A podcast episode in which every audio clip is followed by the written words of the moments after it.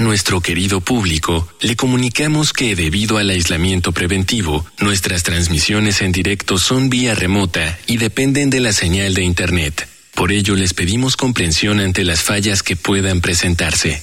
Gracias por compartir estos momentos en casa con Radio UNAM y Vida Cotidiana. Radio UNAM y la Escuela Nacional de Trabajo Social presentan Vida cotidiana. Sociedad en movimiento.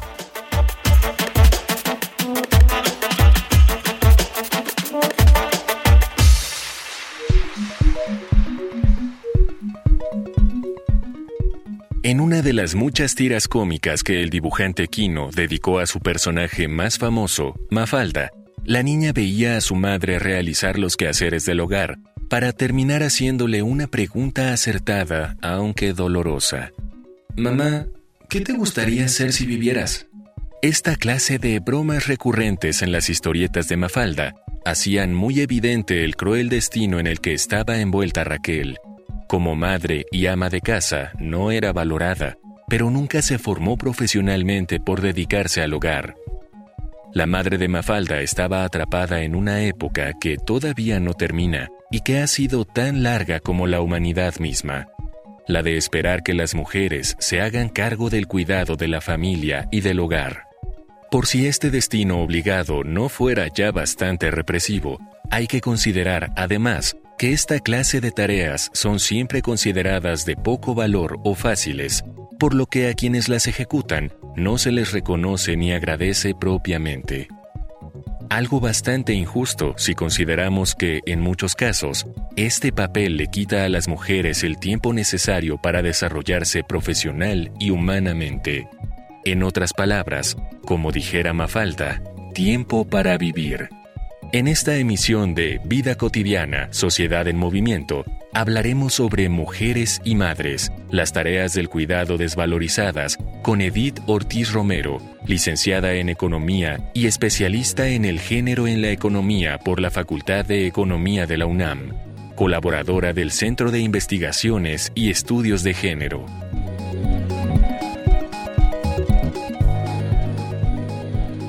Bonita tarde a todas y todos, soy Ángeles Casillas, de verdad agradezco muchísimo, muchísimo su preferencia. Oigan, y a propósito de la próxima semana que celebramos algo muy simbólico para nuestra sociedad, el Día de la Madre, vamos a hablar de ellas, de esas mujeres que de alguna manera, como construcción sociocultural, se les ha asignado este rol, ¿no? Tan específico de cuidado, de crianza, de labores domésticas, etcétera, pero sobre todo, ¿qué implica ello? ¿Qué repercusiones pudieran estar presentes? Y al final, ¿en qué podemos ir? contribuir a que sea menos pesada esta carga. Pero antes, por favor, escuchen, anoten los medios de comunicación oficial con nuestra Escuela Nacional de Trabajo Social.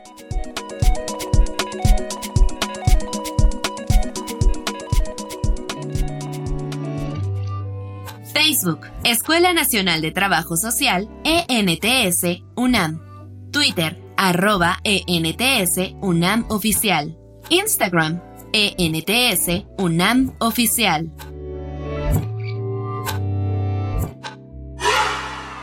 Me da muchísimo gusto recibir en cabina a nuestra invitada, alguien especialista en estudios de género. Está con nosotros la licenciada Edith Romero. Licenciada Romero, muy bonita tarde, gracias de verdad por aceptar la invitación.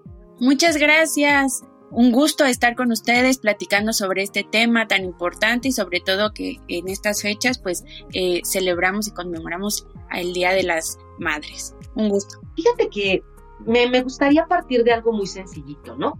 Esta construcción sociocultural de la que hablamos, de este rol, platícanos un poquito, licenciada, cómo se va construyendo, quiénes participan, cómo se introyectan estas tareas, estas inclusive ideas y que a la larga nos hacen tener este, este prototipo, digamos, de lo que debe ser una madre. Sí, pues es importante, como tú lo mencionas, que esta construcción nos ha llevado a pensar que eh, mujer y madre son sinónimos, ¿no? Desafortunadamente, eh, esta comparación, pues, ha regido ¿no? las actividades que realizan las mujeres.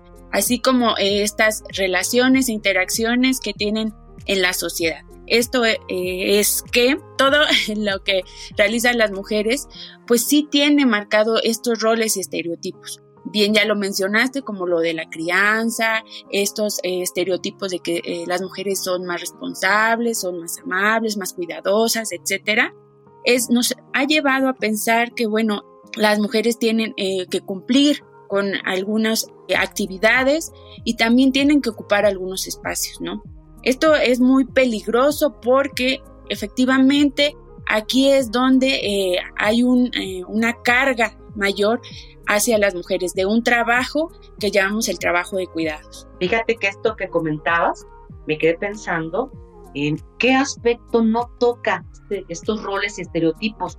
Tú decías en el cuidado, en el hogar, pero también contribuye y por supuesto que, que está presente inclusive en afectaciones serias, en la cuestión del propio desarrollo personal de las mujeres, de la propia incorporación a un, digamos, ambiente de trabajo, a un espacio económico, inclusive hasta, ¿por qué no decirlo?, a gozar de una emancipación plena que no tenga que ver con estos roles que les han asignado en sociedad. Con relación a, esto, ¿afecta esta, esta, esta construcción social, afectan estas tradiciones de pensar a la mujer así con relación a si ella acepta, decide o no. Pensemos, ¿no? Estudiar un oficio, una carrera. Claro, sí, como les mencioné, pues este, esta construcción pues va a impactar en todo lo que eh, realizan las mujeres, ¿no? Como eh, con quién eh, se tienen que relacionar, cómo se tienen que relacionar, cómo tienen que vestir, cómo tienen que pensar. Esos son los estereotipos, ¿no? Y los roles, pues en esta parte de que no sé en qué espacios estar, pues efectivamente van a, abrirle las puertas en algunos, pero también les va a limitar eh, algunas actividades, ¿no? Lo, este em, rol de madre, pues quien decide ser madre, tiene en sí más la carga, ¿no? Del cuidado, ¿no? Pero también hay mujeres que deciden no ser madres y también son cuidadoras. Entonces, esto tiene que ver, como les decía, ¿no? Con esta construcción sociocultural, efectivamente, y esto limita en sí a las mujeres en su desarrollo para realizar eh, algunas actividades y para ingresar a algunos espacios. Por ejemplo, en los mercados laborales, pues hay mucha segregación ocupacional en donde se marcan algunos espacios en los cuales las mujeres tienen que realizar algunas actividades, ¿no? Y se les da, pues ahora sí que trabajo en este tipo de actividades, ¿no? También eh, vemos que cuando eligen estudiar alguna carrera, también existe esta segregación, ¿no? En la que hay, carreras feminizadas, en las cuales tienen que ver también con eh, la educación, la crianza, crianza, perdón, los cuidados. Entonces es ahí donde están mayormente presentes las mujeres. Y sí, pues esto va a ir marcando desde una elección de carrera, desde dónde están en los mercados laborales y también va a limitar el, que no puedan acceder a poder capacitarse, profesionalizarse o, en, eh, o poder acceder a puestos de mayor eh, responsabilidad. Sí, por supuesto, si hablamos de esta oportunidad que tiene ya muchas, afortunadamente, mujeres, ¿no?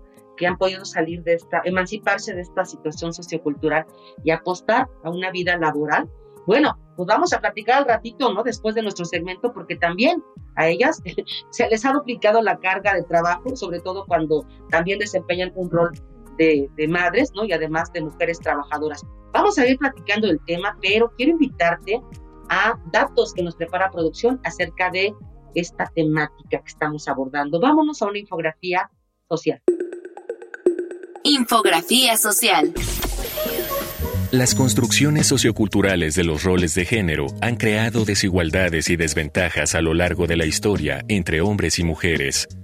Al convertirse en madre, una mujer se ve relegada a las tareas de cuidados y labores domésticas, lo que genera una carga de trabajo del hogar desigual, que impacta de manera directa en las mujeres, afectando su economía. De acuerdo con el Instituto Nacional de Estadística y Geografía, la carga de estas tareas impide a más de 14.5 millones de mujeres en México buscar un empleo formal, solamente considerando la falta de tiempo. Y el trabajo es una necesidad considerando todas las actividades sin paga que se hacen en casa, lo que representa el 95% del total de la población, que se dice no disponible para laborar porque se dedica a las tareas de cuidado. Solo 4 de cada 10 mujeres en condición y edad de trabajar lo pueden hacer. Su poca disponibilidad de tiempo por el trabajo de cuidados lleva a muchas a aceptar empleos precarios, por lo que 6 de cada 10 trabajan sin seguridad social y sin contratación estable. Durante el último trimestre de 2021, más de 22 millones de personas no tuvieron disponibilidad de buscar un empleo remunerado porque ya se dedicaban al trabajo del hogar y de cuidados, según la encuesta nacional de ocupación y empleo. 9 de cada 10 personas empleadas del hogar son mujeres, y el empleo doméstico comprende el 10% de la fuerza laboral femenina del país, según el INEGI. Las mujeres destinan 2.5 veces más horas que los hombres a tareas domésticas y de cuidados, de acuerdo con la Encuesta Nacional de Uso del Tiempo de 2019. Estimaciones recientes apuntan que luego de seis años del nacimiento de las hijas y los hijos, las mujeres participan un 16% menos en el mercado laboral formal y sus salarios bajan un 24% en promedio. Esta situación es aún más marcada en mujeres de bajos ingresos, jóvenes o casadas. El trabajo de cuidados y del hogar no remunerado genera más de 6.4 billones de pesos. Las labores domésticas y de cuidado aportan a la economía nacional el equivalente al 27.6% del Producto Interno Bruto. Y son las mujeres quienes aportan la mayor parte, el 73.3% en comparación al 26.7% que aportan los hombres. Por ello, es necesaria la implementación de un sistema nacional de cuidados, es decir, un conjunto de acciones, políticas y programas para garantizar el derecho al cuidado, tanto de quienes lo reciben como de quienes lo proveen.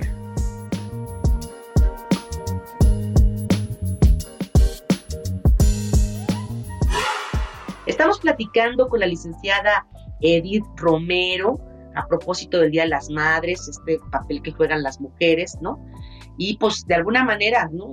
la carga que, tienen y el poco valor que se les da. Fíjate, Edith, que yo quiero, yo quiero que me des tu punto de vista, nos des. A nuestra audiencia el punto de vista. Pero esta parte en la que tú señalas que se van formando estas ideas, estas costumbres, y que perjudican de alguna manera lo que llamamos la equidad de, género. Pero también son las mujeres las que lo hacen. Quienes se dedican al cuidado, a la crianza, son las mujeres y ellas mismas, no obstante, no estén de acuerdo con esta situación ¿no? de no equidad, de todas formas van replicando, van reproduciendo estos esquemas. ¿Por qué? Sí, em, como eh, lo sigo mencionando, es, es, es, parte de también eh, costumbres, ¿no? También esta asignación no es que llegue alguien y diga es que a ti te toca, ¿no? Sino como que esto es aprendido. Entonces, hay quienes van a, en algún momento, claramente, eh, actualmente, se puede haber mujeres que deciden y están en una posición de decidir si quieren o no ser madres, si quieren, eh, si pueden o no adquirir este servicio de cuidados en alguna eh, una institución privada, etcétera, ¿no? O sea, actualmente hay una mayor eh, decisión, eh, una apertura para poder decidir. Sin embargo, sí hay que tener en claro que los cuidados, al ser uno, em, una actividad necesaria para la vida, hay veces que no es que haya una opción, ¿no? Eh, las mujeres son las principales y han sido históricamente las principales encargadas de brindar estos cuidados, ¿no? Y de realizar estas eh, labores domésticas. Entonces, como decía, al final eh, sí tienen esta actividad de cuidadoras, ¿no? De cuidadoras en el sentido de que pueden cuidar desde, eh, si deciden ser madres, a, los hijos, que esta responsabilidad es mayor, pero también hay una gama de, de personas que requieren cuidados, ¿no? Y a veces no es como que opten por querer cuidar o no, ¿no? Sino que se da. Y esto tiene que ver cómo es su configuración familiar, quiénes son las personas con las que viven y las características de estas personas, ¿no? Eh, son adultos mayores, son este, niños menores de 5 años, son adolescentes y toda esta parte, todos eh, y todas las personas necesitamos cuidados. Entonces, ahí es a veces cuando no es que se elija o no, hay veces que eh, esta, esta actividad simplemente la eh, adoptan las mujeres y la realizan, ¿no? Pero aquí el problema no es que ellas la realicen, sino el problema es que tiene que haber una redistribución de este trabajo, ¿no? De cuidados para quitarles esta carga a las mujeres, que son las principales personas que lo, han realizado. Fíjate que no deja de haber una preocupación social en el sentido de estas nuevas configuraciones familiares o de sistemas familiares, donde cada vez más las estadísticas nos están demostrando el aumento de hogares uniparentales, es decir, de mamá o de papá, normalmente es más de madre. Cómo se la están pasando, cómo lo están viviendo aquellas personas que son, que encabezan pues la, jefatura de familia, que tienen que proveer económicamente de los medios, que además tienen que, dedicarse al cuidado, a la crianza, pero que pues obviamente las horas de trabajo empatadas con las de casa son verdaderamente jornadas atenuantes. ¿Qué hay para estas personas en el ámbito de apoyos, de instituciones o qué debería de hacer? de hacerse para apoyarla. Sí, eh, sí, exactamente. Hay que tomar en cuenta que eh, la diversidad de configuraciones familiares que existen, ¿no? Y también es importante decir que las personas cuidadoras también necesitan cuidados, ¿no? Entonces, en este sentido, cuando eh, hay una jefa de familia, quien es la única responsable, que está a la cabeza y que también en muchas eh, situaciones es la que aporta los ingresos al hogar, que también es la pues responsable de estos cuidados, pues bueno, esta carga, como tú lo dices, de trabajo es mayor, ¿no? Por esta razón se compara el trabajo de cuidados en tiempo a una jornada laboral, ¿no? Entonces, por esta razón se le se le llama trabajo, ¿no? Porque también se le dedica un tiempo. Entonces, tienen que, que mediar entre este, estas dos este, actividades que realizan, que tienen una gran carga, y al problema que se enfrentan muchas veces es que no existe, eh, por un lado, un, pues ahora sí que los ingresos familiares no son suficientes, pues no sé, eh, no, si no hay prestaciones, si no hay eh, algún acceso a una en el caso de que lo requiera una instancia eh, infantil, etcétera, esta persona, esta mujer es la que tiene que cargar con todas estas labores, ¿no? Y esa es una de las principales problemáticas que existen, ¿no? Porque el Estado es quien debe de, por una parte, dar eh, acceso a este sistema de cuidados, ¿no? Pero eh, no solo el Estado, también tiene que ver las instituciones privadas y tiene que haber esta corresponsabilidad, ¿no? Es aquí cuando hablamos de la corresponsabilidad en la que eh, para que no solo recaiga el trabajo en las mujeres, tiene, tiene, que haber una repartición y que pueden tener estas mujeres también acceso a instituciones en las cuales les quiten esta carga. Entonces, la corresponsabilidad habla sobre esto, pero también sobre el reconocimiento de este trabajo eh, de cuidados y eh, la repartición también entre los integrantes eh, y las integrantes de la familia, ¿no? es decir, desde pequeñas edades empezar a poder enseñarles que se tiene que repartir este trabajo, que este trabajo, el trabajo doméstico es importante para todas y todos y entonces es ahí donde ya no va a recaer tanto en una sola persona. Vamos a hablar de estos tips para cerrar el programa, pero antes voy a aprovechar esta eh, experiencia tuya que, que nos compartes de esta apreciación del desgaste que pudieran llegar a tener estas mujeres. Salimos a conocer testimonios. Vamos a ver qué nos dicen algunas mujeres respecto a esta doble, digamos, eh, jornada laboral o doble tarea a la que se dedican. Vámonos a Voces en Movimiento. Voces en Movimiento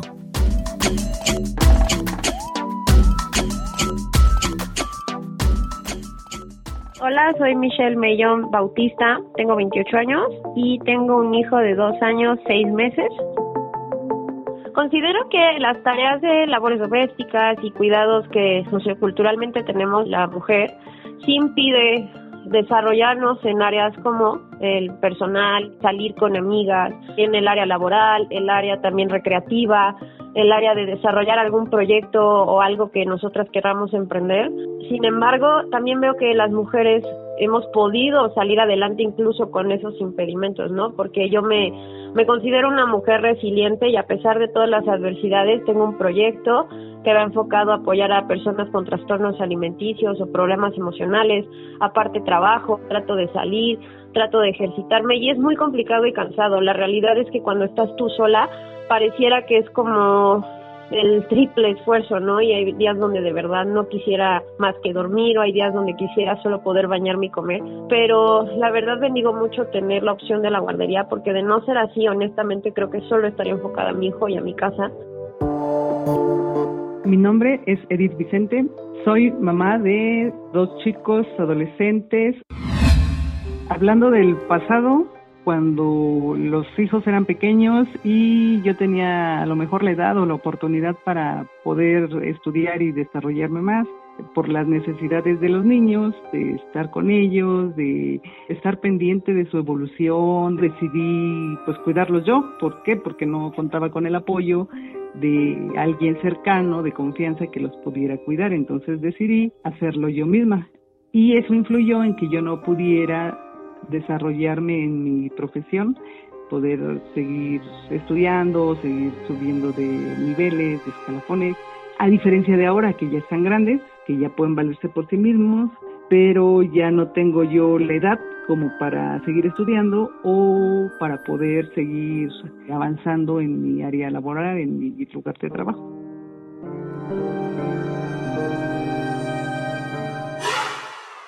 Regresamos a nuestras voces y como lo prometimos al principio del programa, ¿no? Queremos quedarnos con algo propositivo, algo que nos despierte el interés. Ya nos decía la licenciada Edith, un aspecto importante que contribuye a esta equidad de la que tanto hablamos es que se haga una distribución o redistribución equitativa de las labores. ¿Qué otros más tips, qué otras más actividades sí podemos hacer desde nuestros espacios eh, familiares, licenciada Romero. Sí, es, eh, repito, es importante, muy, muy importante antes de cualquier este, redistribución, es importante el reconocimiento. ¿No? entonces, eh, hay que reconocer, o sea, las personas, la sociedad, todas y todos necesitamos entender que este trabajo de cuidados y las labores domésticas son esenciales para el sostenimiento de la vida. Es decir, que eh, todos y todas en algún momento los necesitamos y no solamente, no tiene que ver ni con el ciclo de vida, eh, nada, los necesitamos aunque seamos personas independientes, ¿no? En algún momento podremos ser personas dependientes de, de algunas otras para, y vamos a necesitar más cuidados, etcétera, pero el simple hecho que para salir a trabajar, para realizar actividades físicas, deportivas, recreativas, etcétera, es, son esenciales eh, estos, eh, este trabajo de cuidados y las labores domésticas, ¿no? Que principalmente se realizan en casa y que principalmente las realizan y las asumen las mujeres. Esto es bien importante. Y después, las mujeres tienen que también eh, reconocer que este trabajo que hacen es importante, ¿no?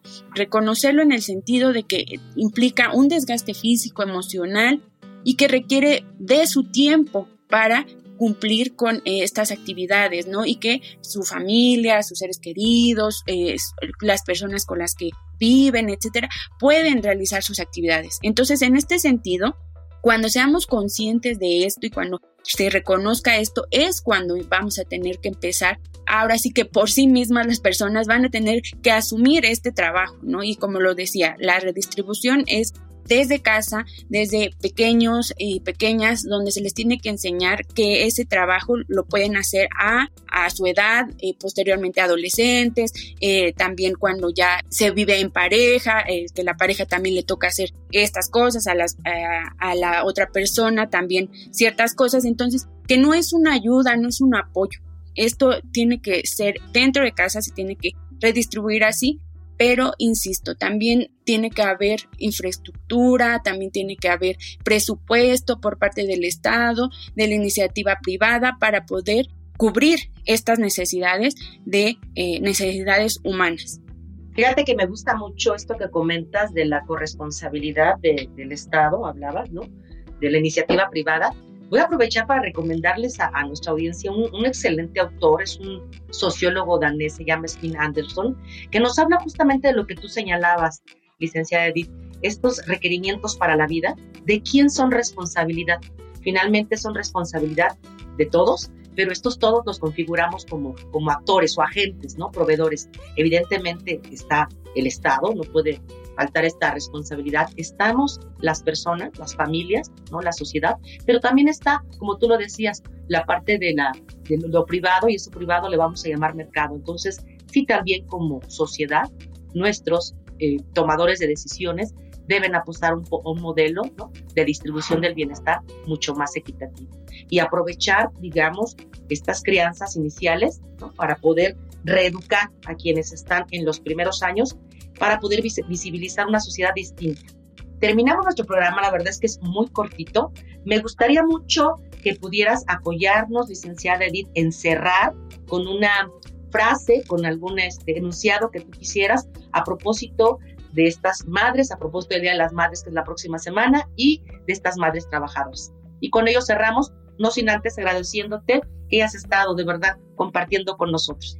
Gracias, gracias por la invitación. Pues yo cierro eh, brevemente diciéndoles que, bueno, este Día de las Madres, pues sí hay que festejar, pero yo creo que antes de festejar, yo creo que es importante reconocerles el trabajo que realizan y no solamente como una celebración, sino también hagámonos responsables de este trabajo en casa, eh, adolescentes, ahora sí que todas las personas que vivimos en un mismo hogar, hagámonos responsables y quitémosle esta carga de trabajo a nuestras madres. Eso sería la mejor eh, conmemoración y la mejor parte en la cual podemos ayudar a que las mujeres, a que sus madres sean autónomas, que puedan seguir realizando sus actividades personales.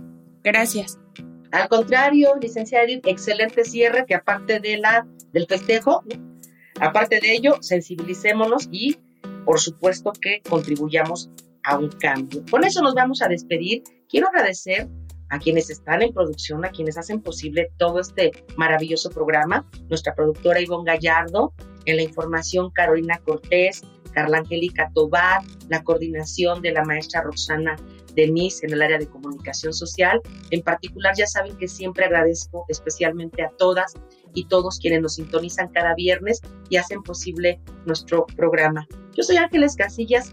Me despido no solamente deseándoles un excelente fin de semana, sino pidiéndoles que podamos coincidir en nuestra siguiente emisión. Hasta pronto. Vida cotidiana, sociedad en movimiento. Es una coproducción entre Radio UNAM y la Escuela Nacional de Trabajo Social.